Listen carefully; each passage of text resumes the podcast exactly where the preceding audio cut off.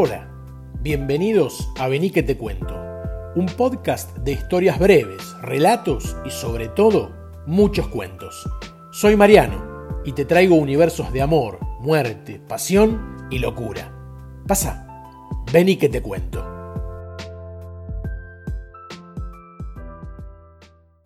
Las múltiples caras del doctor Insaurralde. Capítulo 3. La caldera del diablo. El doctor Insaurralde se presentó en el edificio de Almagro una mañana de marzo y pidió hablar con don Facundo, el profe de piano. Le habían pasado un dato, una fija. Algún lugar de ese destartalado conventillo escondía una pequeña fortuna llegó con una carta de recomendación supuestamente firmada por el difunto general Carletti, el fallecido íntimo amigo del profe. La había escrito horas antes por Villurca, un falsificador amigo, pero la fecharon cinco años antes, tiempo en que Carletti aún desfilaba por el mundo de los vivos. Con verba engolada, el texto presentaba un insaurralde elegante y refinadamente distinguido. En caso de existir disponibilidad, solicito a nuestra honorable comunidad se le permita al doctor Guillermo de las Mercedes Insaurralde la posibilidad de alquilar un departamento en el Palacio Potosí. Y sobre el final remataba honrándonos con su presencia, recomiendo se omita al doctor de las abusivas normas administrativas habituales. En cristiano, sugería que no se le pidiera depósito, garantía, ni ningún informe personal. El scoring de Insaurralde no daba ni para una plancha en cuotas, además de no llamarse Insaurralde ni ser doctor en absolutamente nada. Para perforar la cámara acorazada de aquella misteriosa cofradía, Insaurralde sabía que existía un único camino posible. La llave maestra, el salvoconducto de libre acceso, descansaba en don Facundo, el profe. Ganada su confianza, tendría carta blanca para moverse por todo el edificio, pudiendo recorrer los departamentos, sótanos y múltiples recovecos en búsqueda del ansiado botín.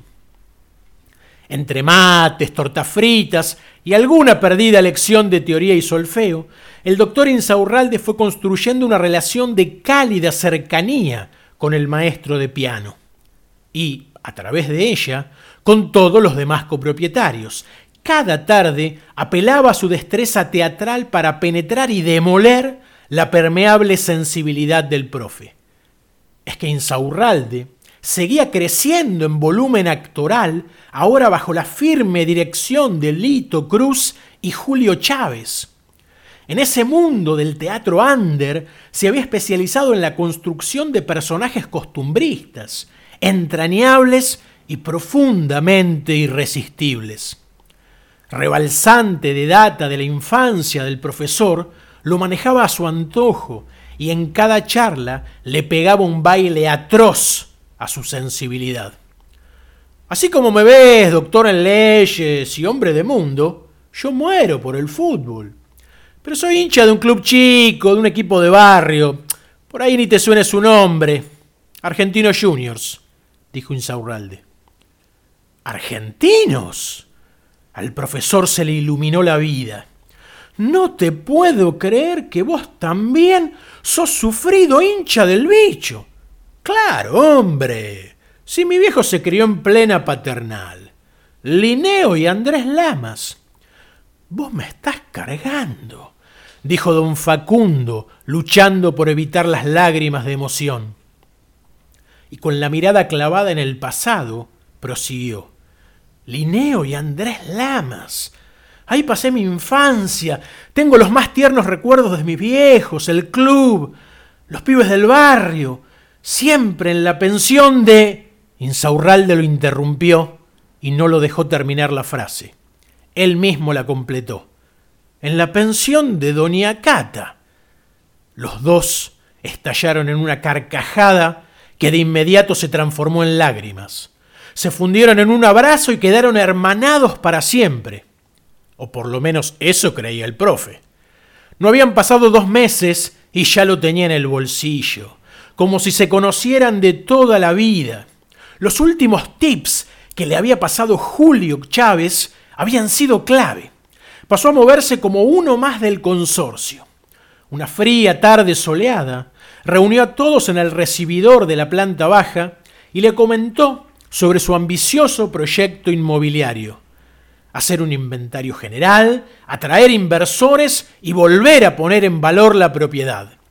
Devolverle al distinguido palacio el perdido glamour de sus años dorados, en palabras del propio Insaurralde. Todos quedaron embobados con la propuesta.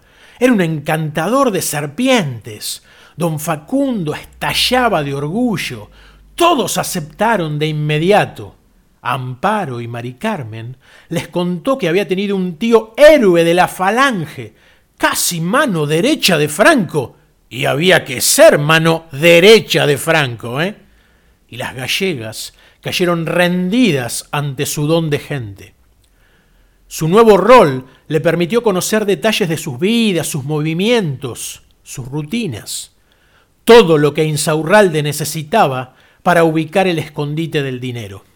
Así, se enteró de que Amparo y Mari Carmen todos los domingos pasaban el día completo en la misa de la Virgen del Rocío, allá por santos lugares, que Roberto, el encargado, dormía siesta de 13 a 15 y después recibía los favores sexuales de la casada costurera de la calle Lambaré, que los salteños o los bolivianos, depende quién se refiriese a ellos, una vez por año viajaban a su provincia para la fiesta de la Pachamama, que don Facundo tenía un alumno de piano a domicilio en una olvidada sinagoga por el once, y que también había un viejo más en el edificio, en el sexto, del que poco y nada se sabía. Era sordo, parkinsoniano y miraba siempre Canal 9. Estaba postrado y casi no podía desplazarse solo, como si no existiera. Unos pocos meses de inteligencia, su profundo histrionismo y la evolución hacia la técnica teatral de Lee Strasberg identificaron el día óptimo para hurgar la caldera. Tal vez el único sector que hasta entonces no había recorrido. Siempre lo imaginó un lugar apropiado para un botín, más cuando el profesor le restaba importancia a la zona. No tiene mucho sentido ir por ahí, eso, eso está abandonado desde la explosión. Si avanzamos con el proyecto inmobiliario, esa parte hay que clausurarla. Está destruida. El día era perfecto. Iba a tener el tiempo para llegar a aquella sección confusa y olvidada.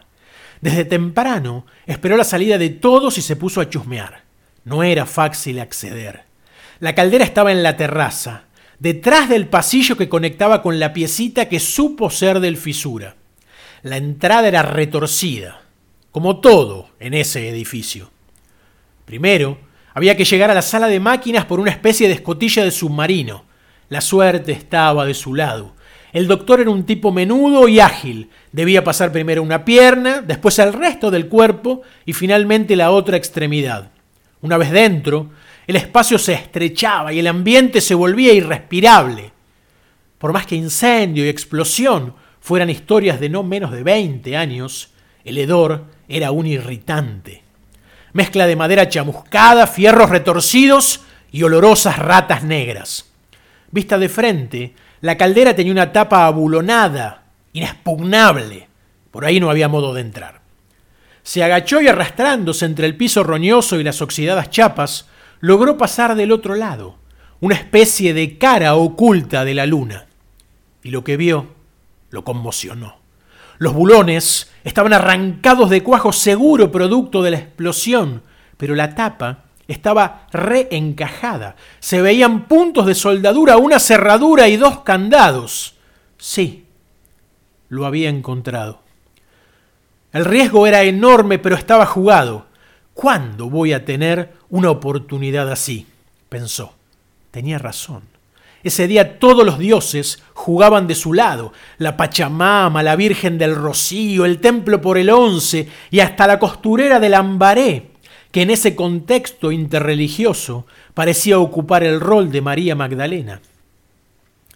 Deshizo el camino y corriendo llegó hasta el segundo. En la confianza que habían trabado, el profe le había dado llaves. Reventó el departamento. Placares, pendorchos de hornalla, mochilas de inodoro, la bocha de la heladera. Nada. ¿Dónde mierda pueden estar las putas llaves de la caldera? De pronto se iluminó. No había buscado en el hueco del parquet, arrancó el corrugado a los tirones y también se llevó puestas varias tablas de madera. Metió la mano por el contrapiso y mientras revolvía sin encontrar nada, lo vio de frente. Estaba ahí, siempre se había cagado de risa de todos, inmóvil, mudo y roñoso. El piano. No pudo evitar soltar una carcajada. Bastó levantar la tapa de arriba y meter la mano para que aparecieran, colgaban de un llavero del ratón Mickey.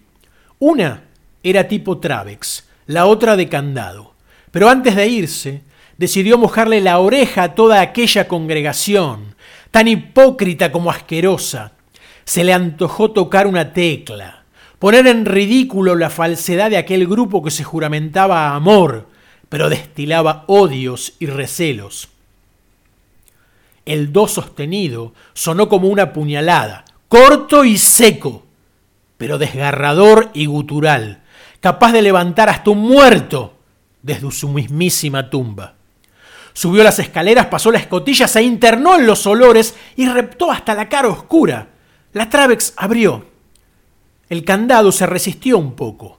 Nada que un poco de W40 no pudiera resolver. Sacó la tapa y se metió. No había luz y encender un fósforo allí no era una buena idea.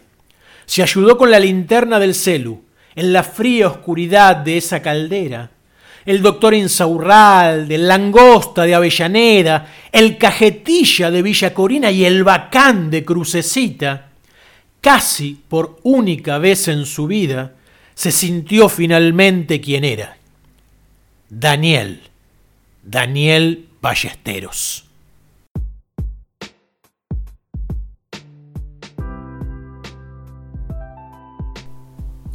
Te espero el próximo viernes con una nueva historia. Pasa, vení que te cuento.